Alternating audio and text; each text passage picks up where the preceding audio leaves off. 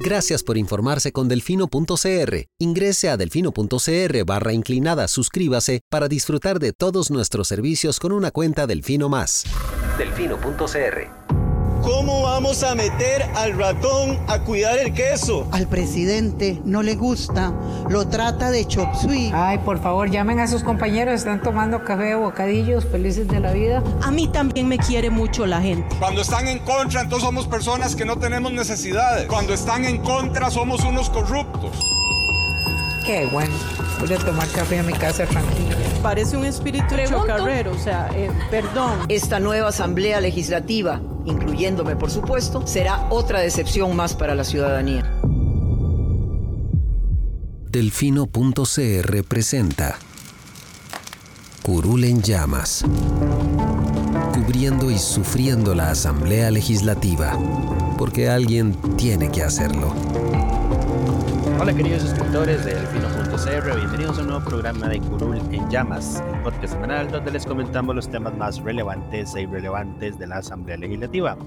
Les saluda Luis Madrigal desde el 19 de enero del 2024, como siempre en compañía de... May, espero que todas y todos estén muy bien. En los temas para esta semana vamos a hablar del proyecto para financiar la Torre de la Esperanza que se aprobó esta semana, así como del avance de los proyectos en materia de seguridad. Em, vamos a hablar del proyecto para que rechazaron para reducir la deuda estatal a las campañas, lo que se conoce como deuda política, o sea, la deuda electoral, el financiamiento a las campañas de los partidos políticos. Vamos a tener eh, la sección de Pregúntele a Lucho, que tenemos dos preguntas y algunos temas varios, así como los, los proyectos nuevos más importantes presentados esta semana. Pero empecemos con la Torre de la Esperanza, Lucho. Sí, eh, se aprobaron dos proyectos sobre esa materia esta semana. Uno de la diputada Paulina Ramírez Portugués de Cartago y otro impulsado por el Ejecutivo para eh, este proyecto que tiene como 20 años de estar esperando que se construya esa bendita torre ahí en el Hospital de Niños. Eh, uno de los proyectos es lo siguiente. A ver, bueno, todos sabemos que existe ¿verdad? una asociación pro Hospital Nacional de Niños, que es la que técnicamente opera el parque de diversiones, parque de diversiones. Em, esa, esa asociación, fundación. Asociación es, creo. Es una asociación, sí. Esa asociación eh, recibe eh, una transferencia del FODESAF eh, equivalente al 0. algo ciento del presupuesto del FODESAF. Hablando de FODESAF, y aquí esto es un dato de más, un diputado, creo que fue Gustavo Viales, en algún momento acusó de que los destinos específicos con cargo al FODESAF superan el 100%. Yo no, no he hecho la matemática, pero no me extrañaría. No sería nada raro porque Habría que revisar, todo, se, todo se toma de ahí, sí. Pero bueno, en la asamblea anterior, en el anterior congreso, había pasado una ley que aumentó el presupuesto de FODESAF a las becas post-secundaria. Es la ley 10.206. ¿Qué fue lo que se hizo? Que el porcentaje de sus recursos de FODESAF, que era de 0.43%, se aumentaba a un 2% a costa de quitarle cada año, a lo largo de cuatro años, un 0.195 puntos porcentuales a la transferencia del del de la que se le hacía a esa asociación para la Torre de la Esperanza. Son es un 0,78. Entonces el aporte iba a quedar en cero a partir del año 2027. Pues resulta que acontece que, bueno, eh, ya la Torre de la Esperanza había estado recibiendo menos de los recursos que le corresponden por la ley de FODESAF. De hecho, en el 2021 y 2022, el Ejecutivo solo le transfirió a la asociación 500 millones de colones. Eh, ya en el 2019, perdón, en el 2020, solo le transfirieron 1.557 millones. Entonces, en a lo largo de estos últimos años, la, la, la asociación ha dejado de percibir monto que le corresponde, digamos, por ley, porque es para ese proyecto, no es para nada más, mm, casi 8, más de 8.800 millones de colones. Más o menos eso es una suma significativa porque equivale al 11% del costo estimado de la hora total al tipo de cambio actual. Entonces no es un monto bajo. Eh, entonces, en la Asamblea pasó esa ley, ya este año se iba a aplicar la primera reducción a ese porcentaje eh, a favor de la Torre de la Esperanza. Y doña Paulina metió el proyecto para anularlo. Entonces, este proyecto que se aprobó esta semana deroga la ley que aumentó el presupuesto para las becas estudiantiles postsecundaria, para que tomen nota la gente que se beneficie de ese proyecto, porque lo que hacen es devolver el porcentaje que ya estaba antes de, esa, de ese incremento. Y eh, pues le deja sus montos fijos a la Torre de la Esperanza. Ahora, el segundo proyecto que se aprobó, digamos que es más o menos como el verdadero. Lucho, Lucho, antes de que pasemos al segundo proyecto, yo quiero hacer un comentario. Porque este es uno de, el, a ver, el proyecto que se está derogando en esta ocasión es uno de esos proyectos que se aprobó en abril del 2022, cuando estaban en el último mes. Que aprobaron, la, la anterior asamblea se puso a aprobar absolutamente todo sin revisar nada. Yo, yo necesito que alguien vos o el Estado de la Nación me saque el dato de cuántos proyectos de ley esta asamblea ha tenido que corregir de los que dejó aprobada la anterior asamblea. Ah, pues, podemos hacerlo, nada más dame un margen de tiempo de qué consideramos antes de irse. ¿Solo abril? Marzo, no, no, marzo y abril. en realidad puedes, puedes, cubrir todo el periodo, pero digamos, en el último año de la asamblea, el último año de proyectos aprobados, ¿cuántos han tenido que ser corregidos por la actual asamblea legislativa? Ok, está bien. Porque además lo interesante es que ese proyecto era un proyecto de alguien de Liberación Nacional que viene a ser ahora derogado por alguien de Libero, por una propuesta de alguien de Liberación Nacional. Entonces, que ni, ni entre fracciones, digamos. Correcto. Em, pero bueno, ese era un comentario al margen. Ahora, así, pasa, decime, ¿cuál fue el segundo proyecto que se aprobó? El segundo proyecto es del Ejecutivo y lo que hace es autorizar a la asociación a transferir la plata que ya tiene a la caja para pagar eh, los eh, rediseños, ciertas cosas de la obra que ya están listas y se necesitan realizar, pues. Eh, uno diría, pero ¿por qué necesita la asociación una ley para transferir esa plata? Bueno, ellos muy, muy, a ver, porque están, primero que nada, están recibiendo fondos públicos, ¿verdad? Así que la Contraloría está ahí echando ojo, ¿verdad? Por cualquier cosa que pase. Entonces ellos, para curarse en salud, le pidieron al Ejecutivo que mejor les, les pasaran una ley autorizando esa transferencia.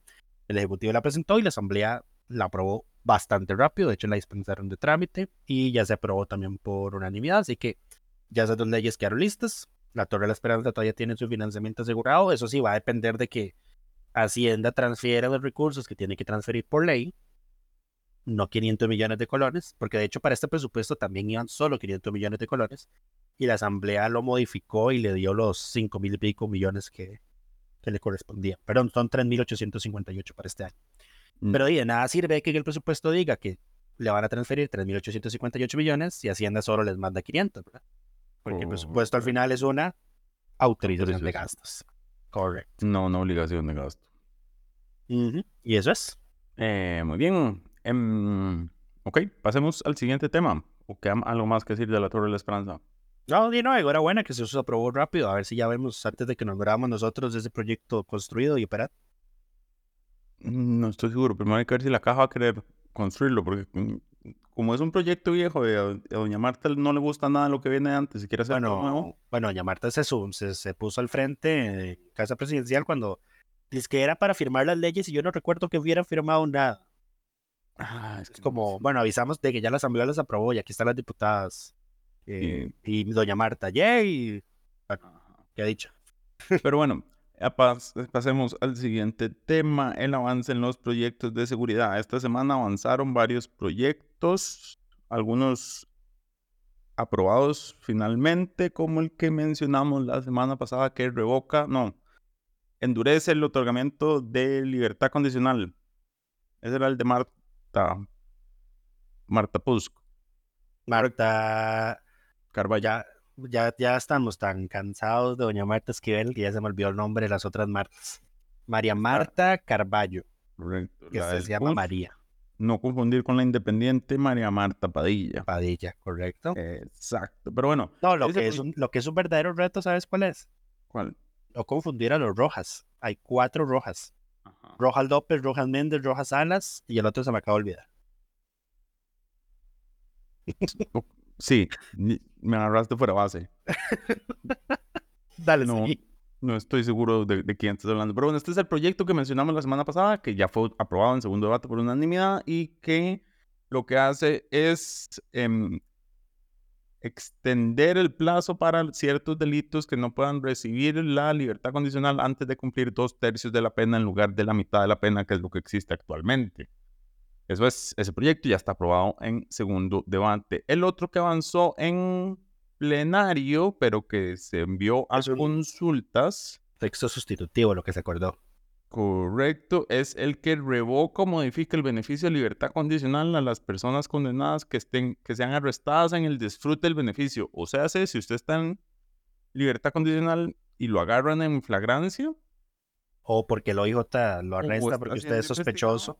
Se le quita la libertad condicional, lo cual me parece que esto no debería ser, la libertad condicional no implica esto, digamos, como que usted no puede estar involucrado en actividades delictivas y si es sospechoso de... No, porque es recordar que lo que dicen los jueces es usted no puede cometer otro delito. ¿Y qué implica eso? Que usted tiene que tener una sentencia firme. ¿Y cuál es la sentencia? ¿Y cuándo quiere las firmeza de la sentencia? Y hasta que casación. Ya, ya, ok. Entonces, digo, este proyecto me parece razonable. Sí. Eh, Entre todo lo de seguridad. Se le hicieron cambios importantes porque antes eh, se quitaba, si usted era sospechoso, digamos, esto era ya abrir, ¿verdad? Portillos peligrosísimos de, eh, pues sí, porque sospechoso es. O sea, a ver, puede ser muy extremista y uno puede estar diciendo, bueno, ma, estás, ¿cómo se llama esto? Estás. Paranoico. Eh, está, no, estás pensando ya de que el gobierno va a actuar de mala fe, pero yo creo que en materia penal uno tiene que pensar eso siempre. ¿Qué puede pasar? Digamos, bueno, le, le dan beneficio condicional a X persona y el gobierno dice, eh, no, yo no quiero que esa persona ande libre, entonces eh, va y le pone una patrulla ahí cerca y en la que menos ve que, bueno, es, uy, sospechoso de tal cosa. Eh, ya con eso automáticamente le quitaba el, el, beneficio. Ahora no. La reforma que le hicieron, y esto fue por, por acuerdo con el Frente Amplio, y aquí hay que reconocer que el PUS acogió las observaciones, digamos, tuvieron, dialogaron el tema, lo pensaron y al final accedieron. el proyecto de eh, María Marta también. Sí, correcto. Eh, es un, ese proyecto al final lo que queda es para las personas que sean arrestadas en flagrancia. Ajá. y sentido? para las personas eh, arrestadas por motivo de una investigación judicial en curso.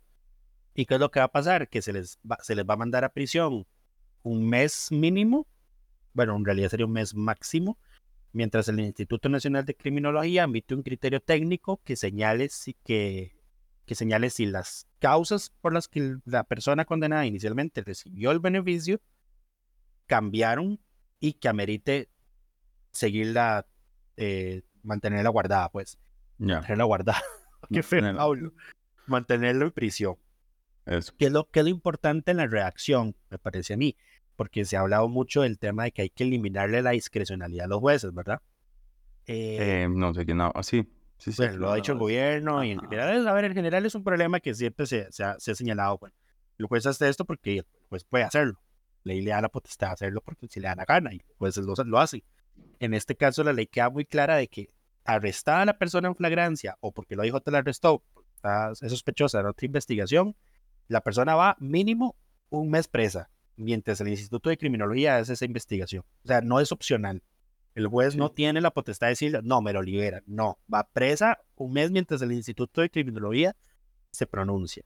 Y también es obligatorio que si el Instituto de Criminología ya recomienda que esa persona no siga bajo libertad condicional, el juez tiene que revocar, o sea, tiene que, no podrá. Ahí está la diferencia en la reacción que es muy importante. Dice que tiene que obligatoriamente revocarle el beneficio permanentemente y la persona cumple el resto de su, de su pena en prisión. Ok, muy bien. Y el otro proyecto, este no avanzó, más bien se fue por el caño. Era un proyecto del liberal progresista, si no me equivoco, que pretendía... Bueno, pretende, no lo han archivado. Bueno, sí, pretende que se dé prisión preventiva en temas relacionados con narcoactividad, pero tiene una serie de problemas, empezando porque tenía una larga lista de delitos incluidos incluyendo cosas, digamos, lo que hacía era que decía que mm, en casos vinculados a narcoactividad se tenía que dar un año de prisión preventiva fijo, y hay delitos en los cuales se incluyeron en esa lista cuya pena es menor a ese, plazo. Entonces, las, esta semana llegaron la magistrada Vargas, Vargas es verdad, sí, Patricia Vargas, si no me equivoco, y la académica Rosaura Chinchilla a la comisión a comentar este texto y señalaban que eso es un problema porque uno no puede, por convencionalidad. Ya habíamos hablado de esto en episodios anteriores. Internacionales que hemos aprobado, no puede tener en prisión preventiva por un plazo de tiempo mayor a la condena que se está investigando, lo cual tiene sentido, digamos. Absolutamente, exacto. O sea, a mí no me pueden, si me van a condenar por seis meses, no me pueden tener guardado tres años en prisión preventiva mientras pasa el, el juicio. Correcto. Es desproporcionado completamente. Y además, no, Sí, termina, termina. No, no, y No, no, además, lo otro es, lo que quería decir además es que, como hemos dicho ya en varios episodios, la prisión preventiva no puede ser automática. Exacto. No puede ser porque entonces se- es muy fácil para el Estado empezar a guardar gente, entiéndase El Salvador. Correcto. Y lo otro que Y me... ahora, ahora estábamos, antes de empezar a grabar, estábamos revisando la lista según el, el criterio que hizo servicios técnicos, porque lo que hace es aplicarle, aplicarle esa medida a todos los delitos que tipifica la ley sobre Sin importar la pena que tengan, exacto. Exacto. Entonces había uno, por ejemplo, eh, bueno, pues, está legitimación de capitales que uno dice, bueno, está bien, ¿verdad? Uno dice, Permitir consumo de drogas en establecimientos. es el, el- el permitir el consumo de drogas en, en establecimientos abiertos al público sería uno de los delitos por los que una persona, o sea, usted de- hágase este, hágase de cuenta esto, usted está, usted es dueño de una, de un mini super, digamos, y di, alguien se pone a consumir drogas dentro de ese establecimiento y usted no se da cuenta y alguien lo denuncia, usted va automáticamente preso un año de prisión preventiva. Cuando la pena por eso es una contravención, digamos, probablemente, es una multa. Eh, dice acá que es el, es el 14, desde 1 a 6 años. O sea, el, el- el mínimo, el mínimo. Ok, ok. Ajá. Eh, Pero igual, la pena mínima es equivalente al, al, al- al tiempo de prisión preventiva que se estaría prisión metiendo preventiva. automáticamente, ¿no? correcto. Pero, y lo, lo otro que mencionaron las... y es que además, y es que además el texto dice que no es revisable, imagínense. Ajá. O sea, eh, no solo que No, es, auto- pues, no solo es duro, automática, digamos. sí, no solo es automática, sino que además no es revisable. Ajá. Y lo otro es em, que el proyecto, dijo la magistrada, si no me equivoco, tiene el problema de que saca de la vía, digamos, todo el tema de narcoactividad, según señaló la magistrada, está siendo atendido ahora por la Jurisdicción Especializada de Crimen Organizado. Esta ley haría que eh, toda esa actividad pase de nuevo a la vía ordinaria.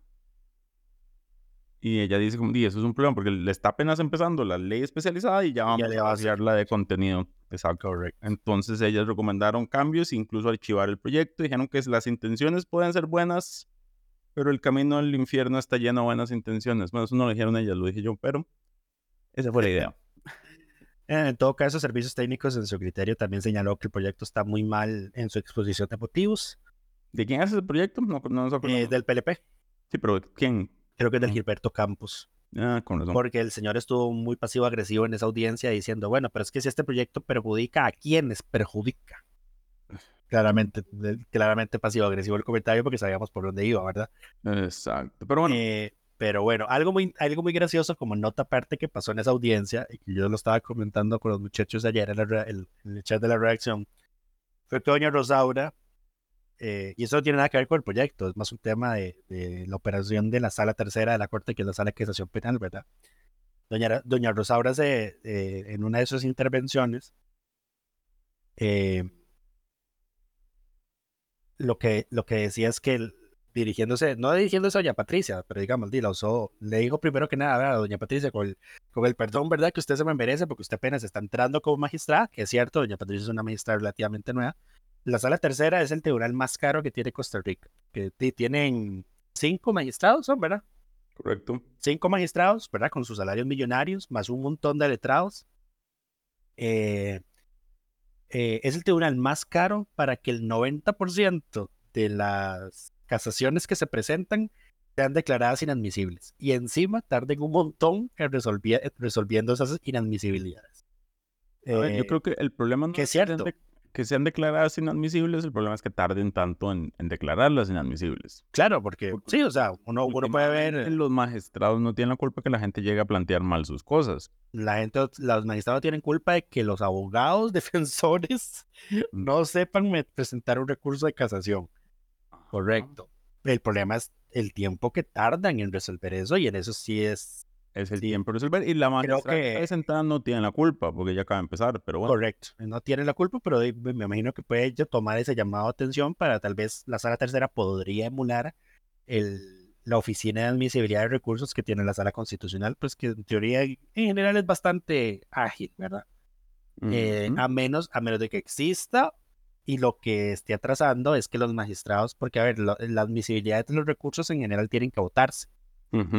¿Verdad? Por eso es que eh, si el problema es que dice, ponen a discutir si a ese caso lo admiten o no, pues de ahí se les fue todo el tiempo. Y, y van atrasando, se van atrasando, se van atrasando. Pero fue un comentario que me, resultó gracioso en el momento porque, porque es cierto al final. Y la sala tercera eh, no ni siquiera es la que tiene los más magistrados. Eh, pero es, es, el tribunal más caro y el 90% de lo que entra ahí se declara inadmisible. Correcto. Pero bueno, pasemos al siguiente tema que es pregúntele a Lucho. Pregúntele a Lucho. Nos llegaron dos preguntas de personas oyentes. Les recordamos que puedan dejar sus consultas y comentarios en el en Spotify. Y aprovechando ese, ese anuncio promocional de Mai, también invitarlos a que descarguen el episodio, nos den follow en Spotify o en las plataformas de podcast. Eso nos ayuda bastante Correcto, nada más comentario. las preguntas al parecer solo se ven si uno está viendo desde, la, desde el celular. En la aplicación web no aparecen. Correcto. pueden contestar. Pero entonces nos preguntaron, esto fue, creo que se quedó pendiente del, episodio anterior. ¿Qué pasó con todas las investigaciones y revelaciones del año pasado? O sea, ¿qué pasa cuando se comprueba que alguien fue a mentir a la asamblea? Bueno, por investigaciones y revelaciones, me imagino que todo, todo el caso SINAR, bueno, todo lo que han salido de la luz. Ni financiamiento de partidos políticos y demás. bueno, esas investigaciones siguen, ¿verdad? En nuestro Congreso no tiene la particularidad que tienen otros congresos en otros países que cuando se acaba el año calendario o el año legislativo, los asuntos sin terminar se desechan. Por ejemplo, Reino Unido, eso me explota la cabeza a mí. Eh, sería bueno tal vez hacerlo alguna vez o para liberar todos los asuntos, liberar la agenda. Empecemos de cero. El problema es si pasa cuando se hace cambio legislativo, lo que pasa es que todo lo ponen a despacho. Eh, es que no, porque, no, porque, a ver, es diferente porque una cosa es el proyecto está vivo esperando que alguien lo reactive. En otros países, no, el proyecto se manda al archivo de una vez. O sea, no lo votaste antes de que nos fuera, antes de que terminara el año legislativo. Bueno, el archivo y si lo quiere, y, y si lo quiere de nuevo, tiene que volver a iniciar todo el trámite. Lo que pasaría aquí es que todo volvería a iniciar de cero. Sí, pero me parece que sería útil, al menos para archivar los proyectos que tienen dictamen de minoría nada más, más las investigaciones que tienen años ahí pendientes y que nadie las quiere, que no se quieren conocer, ¿verdad? Eh, que es lo que más, lo, que más tiene engrosada la agenda. Pero bueno, esa no fue la pregunta. La pregunta es qué pasó.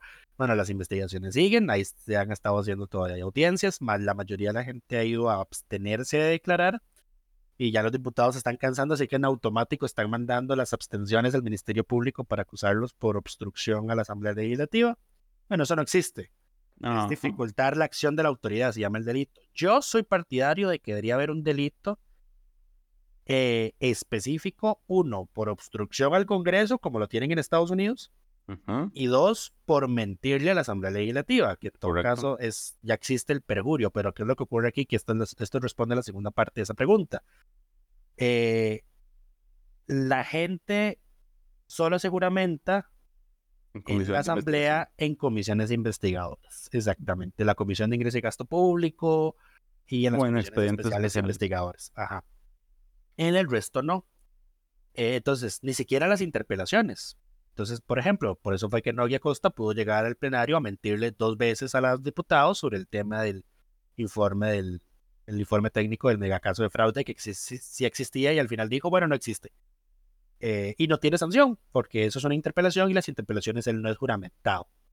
Sí, me parece en todo caso que por eso, o sea, yo soy partidario de que eso debería modificarse y debería existir el tipo penal de obstrucción a la Asamblea Legislativa y mentirle en general al Congreso.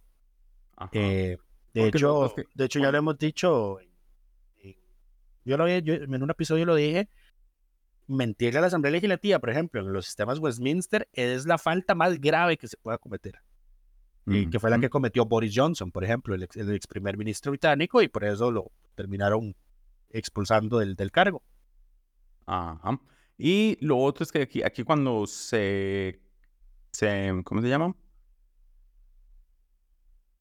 ¿Sí? Se, eh, se interpela ministros, Ah, no se juramentan. Entonces, ni siquiera, si mienten, digamos, los que han llegado a mentir y ya se ha comprobado que han mentido, que son por lo menos doña Jocelyn Chacón y don ¿No aquí? Nogue Costa, em, no, no, ni siquiera es perjurio porque no están juramentados. Correcto. Ahí está el problema. No tenemos ni... Eh, debería, deberían, deberían ser juramentados como mínimo. Y además que en todo caso, ¿qué es lo que ocurre? Que luego, por la forma en la que está, me parece es tipo penal de perjurio, falso testimonio, no se adapta muy bien a lo que es el quehacer de la Asamblea Legislativa. Eso está visto desde la óptica de mentir en un proceso judicial, más que todo, que no es lo mismo que hace la Asamblea. Correcto. O sea, tiene que hacerse un tipo penal específico a las circunstancias de operación del Congreso. O sea, Sí, sí, debería haber un ministro o un funcionario, por la más si es funcionario público, debería ser agravante, pero la Claro. persona que le mienta al, al Congreso, ya, en- ya sea en comisión o en, o en un informe o en una interpelación, debería tener una sanción, por lo menos. que está el tema también de la obstrucción. Por ejemplo, ahorita esta semana lo que ocurrió fue que hubo dos ministras que dejaron, no, dos ministras no, dos jerarcas que dejaron plantadas a las comisiones. La ministra de Educación dejó Ujú. plantada una comisión y la presidenta de la Caja dejó plantada la Comisión de Ingreso y Gasto Público. Eh, don John Araya también ha estado cancelando audiencias en la Comisión de Ambiente. Entonces ya los diputados se cansaron. Ya en Van la a mandarlos a traer con la policía. ya Ariel Robles presentó una moción para que si don Johnny Araya no se presenta a la Comisión de Ambiente, lo manden a traer con la policía, que está permitido en el reglamento. Em, y eh, a la presidenta de la caja ya también se le desagotó la paciencia en la Comisión de Ingreso y Gasto y le dijeron, bueno, Ahora, eh, la no presidenta de la viene, caja- la mandamos a traer con la policía. sí. El presidente de la caja usa la excusa de que es que tiene sesión de junta directiva, es la excusa que he utilizado hasta ahora. Bueno, pues por las próximas semanas no va a tener sesión de junta directiva porque renunció el representante del, del sector empresarial eh, patronal, don Adrián, Adrián. Entonces, hasta que UCAEP no haga el nombramiento y se juramente la nueva persona, no hay sesiones de junta directiva por las próximas semanas. A menos de que Este sesionen, proceso dura, puede durar como entre dos y tres semanas. a menos de que sesionen por emergencia y ahí, ¿qué es lo que han estado haciendo? Eso es lo que fue lo que hicieron antes. Pero ¿Te bueno, acordás? Yo busqué, Ah. yo, yo pregunté, pero yo, porque ustedes han estado sesionando si les falta esta persona. Ah, han estado sesionando bajo el- la excepción de emergencia. yo creo que no, fijo no aplica la sesión de emergencia, pero bueno. No, claro, pero, di, Pero bueno, pasemos a la Pero- pero- pregunta, Lucho. pero lo hacen. Pero bueno, eh, la pasemos. segunda. Ah, bueno, y lo otro, el- porque además la Junta Directiva puede sesionar sin la presencia de Marta Esquivel. Sí, para eso hay un Para eso hay una, vicepresidente. para eso hay una vicepresidenta. No, y por eso atinadamente doña Dinora Barquero en, molesta, claro. A ver, yo no soy muy partidario de doña Dinora. no me gusta su, su, modo- su- no, no sos fans. no soy fan de ella, absolutamente. Eh, pero ella, ella es la presidenta de esa comisión y dio un punto muy acertado. O sea, bajo esta excusa, esta señora nunca va a poder venir aquí porque siempre va a tener sesión de junta directiva cuando eh, haya sesión de la comisión de ingreso y gasto y eso no es una excusa admisible. Entonces, ya también le- doña Katia Cambronero fue la que dijo, bueno, para la próxima, si no viene, la llamamos con la fuerza pública. Advertida está. Pero bueno, la, pasemos a la siguiente pregunta que nos hicieron esta semana y yo debería saber quiénes le hicieron, pero ya, le- ya te digo mientras vos contestás. La pregunta es, ¿por qué en la ley del impuesto al valor agregado se establecen beneficios de exoneración especiales y arbitrarios para la Asociación Obras del Espíritu Santo del Padre Sergio? ¿Alguien trabaja para incluirla a las otras ONGs? Lucho. En corto, la respuesta a la primera pregunta es lobby y la segunda, la respuesta a la segunda pregunta es no. Bueno, no podríamos decir que no, habría que ver, pero no, no veo como mayor cosa. Eh, todos sabemos, a ver, no hay que tener cinco dedos de frente para saber que Obras del Espíritu Santo tiene defensores, siempre tiene, ha tenido y seguramente siempre va a tener defensores instalados en la Asamblea Legislativa. Eh, el que tengan esa excepción en esa ley después de la ley del fortalecimiento de las finanzas públicas fue por lobby, lo metieron diputados en el trámite legislativo de ese proyecto, porque recordemos que la posición del gobierno siempre ha sido de que no hay que poner excepciones. Ujú. Eh, por eso ahora tuvimos, tenemos cosas tan absurdas como que el Estado pague, le pague impuestos sobre las ventas al propio Estado. Sí, es ridículo es eso, pero bueno, es un tema de trazabilidad.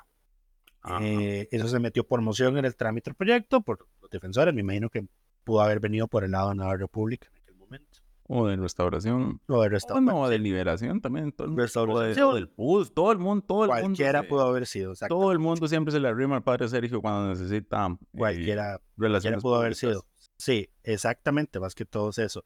Y hablando de eso, eh, esta semana también se aprobó en primer debate un proyecto, otro proyecto más a favor de la Asociación Obras del Espíritu Santo. Es un proyecto para que la Municipalidad de San José le dé todos sus contratos de ahorro y préstamo que tiene con el IMBU a esa asociación para que construya el proyecto Albergues Juveniles de la Alegría Torres del Espíritu Santo. Es gracioso porque antes, antes de que empezáramos a grabar, son como 384 millones de colores, pero Servicios Técnicos hizo un informe que decía es como, bueno, este proyecto está mal redactado porque dice que los, los contratos son por 389 billones de colones. Ah, a alguien se le fueron los ceros. Sí, y aquí dice, y, y cito, cito textualmente, monto que excede por mucho las capacidades económicas, no solo de la Municipalidad de San José, sino en general de la institucionalidad pública costarricense. No hay, no hay tanta plata en el país, dijo. ¿Cuál Servicios país, técnicos. ¿Qué país tendrá un Producto Interno Bruto de 389 mil?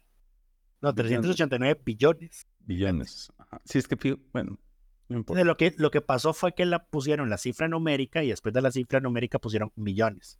Ajá, Eso fue el error que cometieron. Después tenían que corregirlo. exacto, pero bueno. Este servicios- proyecto se aprobó Servicios por- técnicos tirando shade. Sí. Muy bien, servicios técnicos. ¿Quién redactó este informe para hacer una mención honorífica? Dice que lo elaboró don Luis Fernando Badilla, asesor parlamentario. Un saludo, Y- don Luis Fernando. y aquí está también el, este nombre seguro le va a resultar conocido a más de uno. Lo supervisó Luis Paulino Moralizano, que ha sido eh, mini- ministro o viceministro en varios, ya varios gobiernos. Y ahora está de funcionario de servicios técnicos del Congreso. Co- Un saludo a a Luis Paulino. Pero bueno, le agradecemos a Ronald y a Michelle por sus preguntas y pasemos a algunos temas. Ah, bueno, no, antes de los temas varios, los nuevos proyectos presentados esta semana. Se presentaron muchos, bueno, no, fueron como 10, pero hay cuatro que quiero destacar. El primero es la ley para establecer los requisitos para la declaratoria de símbolos nacionales en Costa Rica. Entiéndase, dejen de tratar que todo sea un símbolo nacional. El proyecto fue presentado por el diputado oficialista Manuel Morales 10. Díaz, correcto, y señala, entre otras cosas, que el país actualmente tiene 19 símbolos vigentes, pero de esos 19, 10 han sido aprobados del 2005 a la fecha. O sea, en, en los últimos, ¿cuántos son? Estos 10 Nueve años. años. Se han duplicado, la, más de duplicado la cantidad de símbolos nacionales que tenemos desde 1848. ¿Ok? Qué fuerte. Sí, porque los, porque los dos iniciales eran nada más el escudo y, el escudo y El la escudo y bandera. la bandera, después está la guaria morada, el árbol de Guanacaste, el yigüiro, el himno nacional, la carreta, el venado cola blanca, la marimba, y esos son los que existían mientras yo estuve en la escuela. Del 2005 para acá se, han- se han añadido la antorcha, la independencia, los Que uno dice, "Oh, la, la antorcha está bien. Sea, para leerte la lista de, de símbolos vigentes. La antorcha de la independencia, los crestones del chiripó, el manatí, las esferas indígenas, el teatro nacional, el café, el perezoso de dos dedos. No nos confundamos, solo el de dos dedos. El bolleo, la mariposa morfo y las mascaradas. Eh, tres de esos símbolos, no, ¿cuántos fueron? Uno, dos, tres. Tres, Seis cuatro. de esos símbolos nacionales, no, cuatro se aprobaron.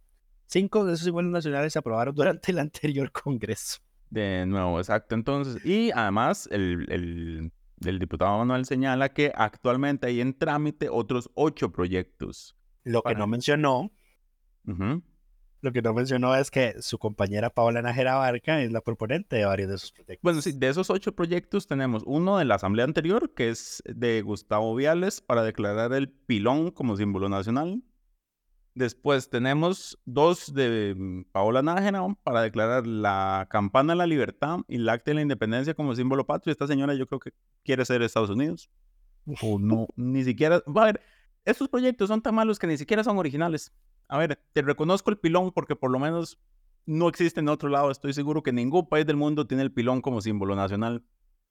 Después, eh, las casas de adobes y areques de don Luis Fernando Mendoza de Liberación Nacional. El colibrí como símbolo de la fauna silvestre costarricense, doña Katia Cambronero y siete firmas adicionales. Yo sí, a, yo sí a favor del colibrí, pero no porque lo haya presentado doña Katia, sino porque el colibrí es muy bonito. Es más común ver un colibrí que la guardia morada. El, el pez vela como símbolo del desarrollo, símbolo patrio en el desarrollo económico, social y cultural de Costa Rica, de Eliezer Feinsack y siete firmas adicionales. Ahí dice. Em, la lapa roja como símbolo nacional de Alejandro Pacheco y el caballo costarricense de paso, también de Alejandro Pacheco del PUSC. Esos son los que están actualmente. Eh, Manuel Morales lo que dice es en el texto que para que algo sea o pueda ser considerado como símbolo patrio tiene que cumplir con tres de los seis criterios que, que se, digamos, que trae la iniciativa ley. Es que tiene que ser, tiene que tener representatividad, identidad, relevancia histórica, perenidad, relevancia económica y si es una planta, animal o característica natural debe ser propio de la región geográfica del país y tener un papel importante en el ecosistema local. Ahora, eh, muy bien por don Manuel Morales por presentar ese proyecto, muy loable y entendible de dónde viene y de dónde se origina el malestar de que basta ya de crear tantos símbolos nacionales. Correcto, y como alguien decía en, o comentó en, en, el post en redes sociales, que cuando todo es un símbolo, nada es un símbolo. Nada es un símbolo, correcto. Y, yo, eh, y por esa iniciativa, don don Manuel Morales se lleva el título de diputado en la semana, pero ahora... Claro, porque además se está echando encima a sus propios compañeros, pues son ellos los que tienen siete proyectos ahí presentados en esto y básicamente les dijo, de, dejemos de, de tener tanta iniciativa. Pero bueno. Sí, pero ahora, ahora no, ya después de haber, haber eh, ensalzado al diputado por haber presentado ese proyecto, yo tengo que decir lo siguiente. Esas leyes por lo general no sirven de nada las leyes que establecen requisitos para crear otras leyes no sirven de nada. Porque digo, una, al final una ley tiene el mismo rango de otra. ¿verdad? No puedes por una ley limitar lo que otra ley va a hacer. Mm, pues Entonces, aunque esta ley se apruebe y establezca que esos requisitos van a establecerse para crear un símbolo nacional, viene otra ley que no necesariamente va a cumplir con ellos, pero si se aprueba, dice aprobó y se va a hacer un símbolo nacional y no tiene cómo objetarse porque para, para que esa ley se anule, digamos, tendría que, que, no sé, declararse inconstitucional, por ejemplo. Pero ahí no puede ser declarada inconstitucional porque la limitación en este caso no se está estableciendo por constitución, sino por una ley. ¿Me entendés? Correcto. Pero, digamos, sí se puede pedir, digamos, como existe en la ley para que, bueno, pero esa siempre se la bailan. Pero. Es que ahí está el detalle, o sea, el requisito está, pero siempre se, se, se lo pueden bailar debería incluirse una consulta obligatoria a alguien. Eh, que tenga el criterio positivo del Ministerio de Cultura. Es que cultura no sirve para nada, pero... Patrimonio. Patrimonio, tal vez. O sea, que tengan que tener el criterio positivo de, de alguna entidad o algunas entidades dependiendo del tema. Eso me parece, no, no, no, no estaría de acuerdo porque creo que delega el peso de la decisión en esa institución y después es como, esta, esta institución, este funcionario, este... este no, no, ¿quieres saber qué es lo que se necesita? Que, que esa institución no, no tenga el peso, pero que si la institución se opone, califique la votación. Porque no, entonces necesitas convencer a 38 de, de que te aprueben tu tontera. No, yo creo que las votaciones calificadas tienen que establecerse por constitución. No. ¿Seguro? Hay leyes que establecen votaciones calificadas. Eh... No tengo, estoy seguro que las hay, pero. Sí, sí, sí, sí, seguro sí, estoy seguro que tenés razón. Eh, nos, estamos, nos estamos complicando mucho para un tema que debería como ser de mera... el, no, no, el llamado también es un llamado a la cultura de dejemos de hacer que todo sea un símbolo. Correcto, eso, es, justo lo que quería decir. y nos estamos complicando demasiado para un tema que lo que necesita es autocontención legislativa. Autocontención legislativa, exacto. Pero bueno, el otro proyecto de ley presentado que queremos destacar es del Frente Amplio que presentó para la protección de las abejas y lo que hace es prohibir el, el, el, el, el fipronil y cualquier otro agroquímico que sea perjudicial para las abejas. Recordemos que el actual gobierno ya había pasado un decreto prohibiendo el uso industrial del fipronil, sin embargo, el que está matando millones de abejas todos los años es el, uso agrícola y ese no está prohibido. Y en todo caso, el Tribunal Contencioso Administrativo suspendió el decreto que prohibió el uso industrial del fipronil, así que seguimos sin... Seguimos con fipronil y la vida del mundo depende de las abejas. Correcto. Pero bueno, siguiendo, el otro proyecto que iba a destacar, presentado esta semana es la iniciativa de don José Joaquín Hernández, si no me equivoco, de Liberación Nacional, que propuso eh, unos transitorios, una reforma a la ley de incentivos para el transporte eléctrico y propone que las concesionarias de transporte público remunerado de personas, entiéndanse autobuses, que tengan su flotilla 100% eléctrica tendrán, podrán recibir la concesión por 15 años en lugar de los 7 que se le dan actualmente. Sí. Y, y, que se pueda renovar siempre por, se puede renovar también por otros 15 años siempre y cuando la flotilla se mantenga 100% eléctrica y además se establece unos incentivos eh, para las empresas que manejan estas concesiones y se comprometan a que su flotilla pase eh, llegue a ser 100% eléctrica. Eh, la más un incentivo por compromiso no me parece, no estoy de acuerdo porque cualquier empresa va a decir, sí, yo me comprometo y luego no lo cumple. Eh, creo que el, debería ser un poco más elaborado que eso. no, no, porque, no, porque lo, acabo de leer. Ah, ok. Lo, lo, acabo de leer y, y, y es, es, un, es un incentivo por compromiso. Dice, para las empresas que se comprometan, para las empresas que lo logren, eh, eh, esa, sería mi observación de entrar al proyecto, digamos, porque, porque por comprometerse, todas las empresas se comprometen a la igualdad de género, a la igualdad salarial. así como Don Costa se, se, compromete todos los años a, buscarle recursos y él se los busca y no los encuentra y dicen, yo me comprometí a buscar. Ajá, correcto. Entonces, de entrada, digamos, esa ya observación se la hago el proyecto, un, incentivo por mero compromiso, no, debería ser por resultados, pero bueno, ya eso es lo que podrá verse en comisión. Correcto, como que tenga un plazo de ciertos años y si ciertos años no lo cumplieron, pierden la concesión. Uf, eso sí está fuerte, ¿sí? Pero bueno, eh, el otro es, y este, aquí, aquí mencionamos buenos proyectos y los peores proyectos. Hablando, hablando de esto, antes de que empecé ese otro proyecto, China nos acaba de donar unos buses, bueno, donar, porque no hay almuerzo gratis, pero donar unos buses eléctricos. Correcto. ¿Qué, van a, ¿Qué, se va a hacer con esos buses? Porque el Estado no, opera rutas. El, el, Estado no opera rutas de buses. Eh, vos sabes que se, los donó a y, y no sé qué va a hacer con eso. Sí, bueno, bueno, en fin. Pero bueno, el otro proyecto que vamos a, a, mencionar, este no es por bueno, sino por malo, es la ley para autorizar al Ministerio de Cultura y Juventud y sus órganos desconcentrados a dar en custodia o administración de sujetos privados fondos y actividades públicas. El proyecto lo que hace básicamente es que eh, autoriza Terceriza el Ministerio Terceriza el Ministerio de Cultura para que él pueda darle a quien quiera la administración de fondos públicos que tienen y la realización de actividades que estén dentro de sus competencias. Recordemos que el Ministerio de Cultura es el ente público que más órganos adscritos tiene. En total son, son 14. 14. Con el ministerio son 15, o sea, estamos hablando de 15 instituciones públicas que estarían autorizadas a darle a terceros recursos para que eh, hagan lo que quieran, básicamente. ¿Hay algo que prohíbe delegar en, terceros y más privados ese tipo de responsabilidades? Te prohíbe delegar, te prohíbe delegar las... Vos no puedes delegar competencias, pero aquí estamos hablando de recursos. Pero es que pero son recursos que se usan para cumplir con las competencias del ministerio, porque las competencias del ministerio son precisamente hacer ese tipo de actividades. Correcto. Y el proyecto, si bien habla de que debe haber este, criterios de idoneidad en las instituciones en quien se delega la reforma que se hace no señala absolutamente nada y solo les da la autorización. O sea, y quedan. Y, lo peor es que este proyecto es de José, de José Pablo Cibaja de Nueva República y, y, es un descaro porque además dice es que la Contraloría dijo que para trasladar recursos públicos se requiere una ley. Entonces esta es la ley para que, para que, Cultura pueda trasladarle recursos públicos a privados. Y una vez esos recursos públicos a privados ya básicamente quedan... Em, fuera del control de la institucionalidad. Pero sí, esta es la mala idea de la semana. sí, lástima porque José Pablo por lo general le ha presentado y le han aprobado buenos proyectos.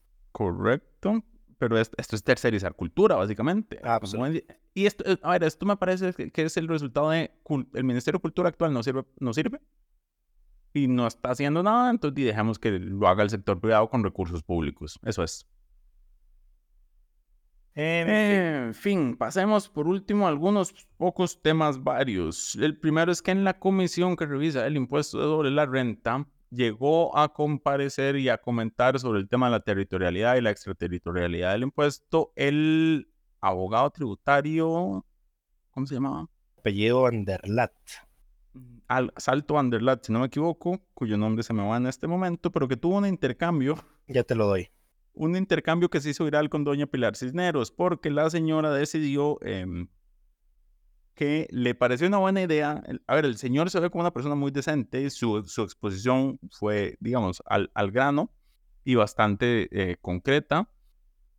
Y doña Pilar decidió en su segunda pregunta decirle, es que como usted se dedica a que la gente va a impuestos, usted nunca va a estar de acuerdo con reformas de este tipo. Diego Salto Vanderlat. ¿Cómo? Diego, Diego. Salto Vanderlat. Exacto. Entonces la señora se le fue con los tacos de frente y es que como usted se dedica a que la gente eh, no pague impuestos, usted nunca va a estar de acuerdo con nada, lo cual el señor muy decentemente le dijo, vea señora, usted no podría estar más equivocada, usted no me conoce, usted no sabe lo que yo hago. Me parece una falta de respeto. Y es una falta de respeto lo que usted está diciendo. O sea, la puso en su lugar como... Como se merece. Como se merece, exacto. Entonces, un saludo a Diego. A Diego Salto. Correcto, por poner a doña Pilar Cineros en... Porque encima la señora dijo, ay, perdóneme si me pronuncié de una forma de que lo ofendió, ¿verdad? No, no, es que lo ofendió. La típica. No, pero la, no, pero la típica disculpa de, no, yo no, no, no me disculpo por lo que yo dije, sino por lo que usted entendió que yo dije. Correcto. Aunque voy a darle que al puro final de la comparecencia, cuando ya se estaba yendo el señor Pilar, dijo: Me disculpo por la forma en que me expresé. Pero fue al final de la comparecencia. El otro tema, Mario, es que el lunes de esta semana se va a realizar nuevamente la votación para elegir la vacante en la sala primera eh, que está vacante desde el 2018, ¿no? Más o menos, es la vacante, es la vacante, es la vacante más antigua. Es la vacante de don William Molinari, exacto, que ya se votó una vez y no hubo acuerdo entre las dos candidaturas. Esperemos que esta vez resuelva tengan una tercera de consenso. Exacto. Y Dos años, ocho meses, siete días de atraso, de incumplimiento del plazo fijado en la Constitución para llenar esa vacante. Ese es el titular cuando para cuando se elija. Porte vuelve a estar integrada, completamente. Tras dos años, ocho meses y, algunos días. Y sale un magistrado, sorpresa, me pensiono. No, por favor, no. ya. El otro proyecto que iba a mencionar es que se rechazó la iniciativa del Frente Amplio para eh, reducir la deuda política. Esto em, se archivó en, no, no se archivó, se rechazó en comisión pero yo quiero señalar que, hay gente que es, digamos, Gilberto Campos, nuevamente el PLP, dijo que el, proyecto sería inconstitucional porque la constitución señala expresamente el, monto, pero esto lo que hace es un transitorio que se ha venido aplicando como desde el 2014, o sea, acá siempre se aplica. Y se reduce porque entonces del 0.19 lo que se hace el 0.11, porque la constitución lo que dice el monto, lo, el, o sea, se pueden fijar montos distintos por ley, lo dice la Constitución. Correcto, se pueden, se pueden fijar montos inferiores por ley.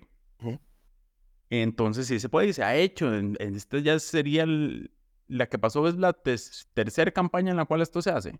Más o menos, sí. Que pero entonces, esta gente dice que, que, que no, porque cuesta mucho. Ahora, yo creo que yo no estoy, yo no tengo problemas con el monto, yo creo que si queremos realmente atender el tema hay que, hay que entrarle a cómo se distribuye ese monto y cómo se paga ese monto y cómo el Estado financia las campañas políticas.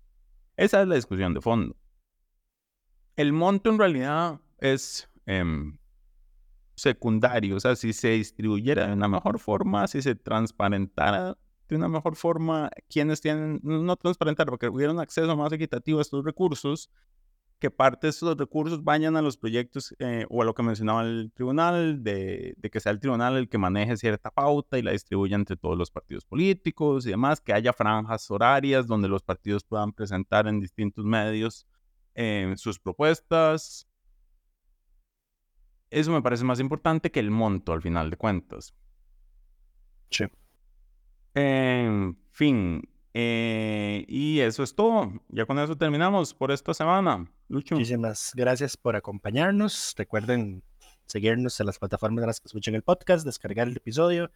Muchísimas gracias por estar con nosotros una semana más.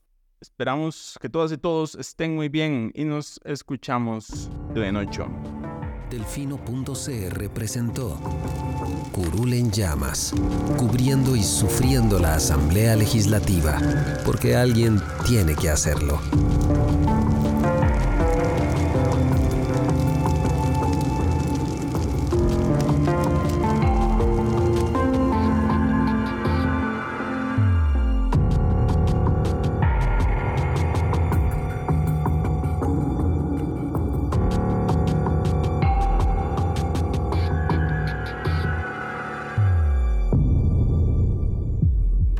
Gracias por informarse con delfino.cr. Ingrese a delfino.cr barra inclinada, suscríbase para disfrutar de todos nuestros servicios con una cuenta Delfino Más.